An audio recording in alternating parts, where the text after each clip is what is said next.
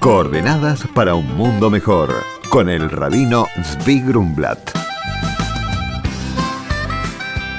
Muy buenos días, Shalom. Entramos hace unos días al mes hebreo de Adar Rishon, primer Adar.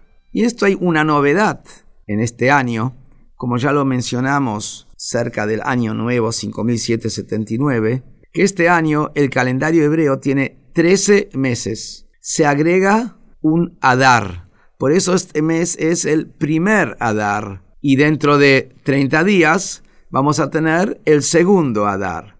O sea, tenemos un mes adicional que es este mes, el cual estamos entrando ahora.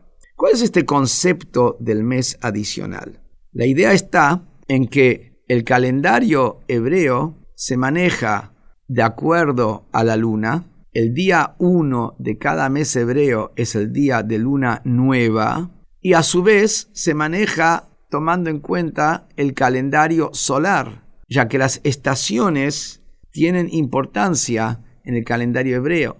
Pesach, que es el mes de Nisan, tiene que ser siempre la primavera. Estamos hablando de la primavera en el hemisferio boreal.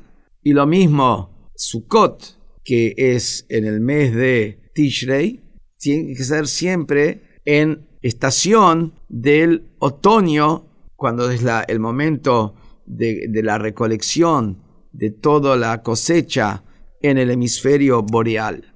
Entonces, ¿cómo hacemos para que ambos, el calendario solar y el calendario lunar, sean compatibles? Porque el calendario lunar tiene 354 días el calendario zonal tiene 365. Hay 11 días de diferencia, lo que quiere decir que a los 9 años ya se nos corrió 3 meses entre el calendario lunar y el solar. Por eso es que cada 2 o 3 años, 7 veces en un ciclo de 19 años, se agregan 30 días, que de esa manera compatibilizamos el calendario lunar con el calendario solar.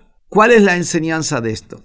La enseñanza primera que tenemos es que la persona tiene siempre la oportunidad de completar los retrasos. Y este mes adicional nos enseña a completar lo que nos falta. No digamos, ya está, se terminó, pasado pisado a otra cosa. No, no. Tratemos de completar las faltas. Tratemos de completar, si de alguna manera fallamos con nuestros padres cuando éramos un poco más inmaduros, ahora estamos un poco más inteligentes, recuperemos eso. Si de alguna manera fallamos con nuestros hijos en algún momento porque no le dimos lo que debemos darle el apoyo espiritual y la guía espiritual, busquemos la manera de hacerlo también después. Si de algún momento hace años quedamos mal con un amigo, no digamos esto está perdido, recuperemos. Si de alguna manera no estudiamos y no supimos la Torá en nuestra juventud y ahora tomamos conciencia de su importancia,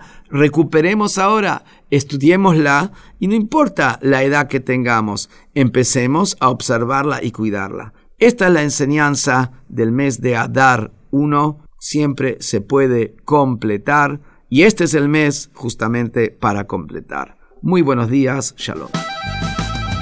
Hola Rabino, soy Julieta. Quisiera saber cuál es la razón de la dieta kosher. Hola Julieta, dado que nuestro intelecto, nuestras acciones y las sensibilidades espirituales se ven afectadas por lo que comemos, la Torah nos indica qué alimentos preservan la pureza de nuestras almas. Por ejemplo, no ingerimos derivados de animales salvajes cuyos hábitos son dañinos, ya que no quisiéramos adquirir estas cualidades negativas, que se hagan parte de nuestra. Tampoco mezclamos carnes y lácteos, ya que sería cruel comer la carne del ternerito junto a la leche de su madre. Esto nos da una indicación de lo cuidadoso que uno debe ser con todas sus acciones, incluso con las que uno ve y escucha, ya que todo influye en lo que somos. Por consultas al rabino pueden escribirnos a coordenadas@jabad.org.ar. Coordenadas para un mundo mejor con el rabino Zvi Grumblat. Shalom y Shavuot.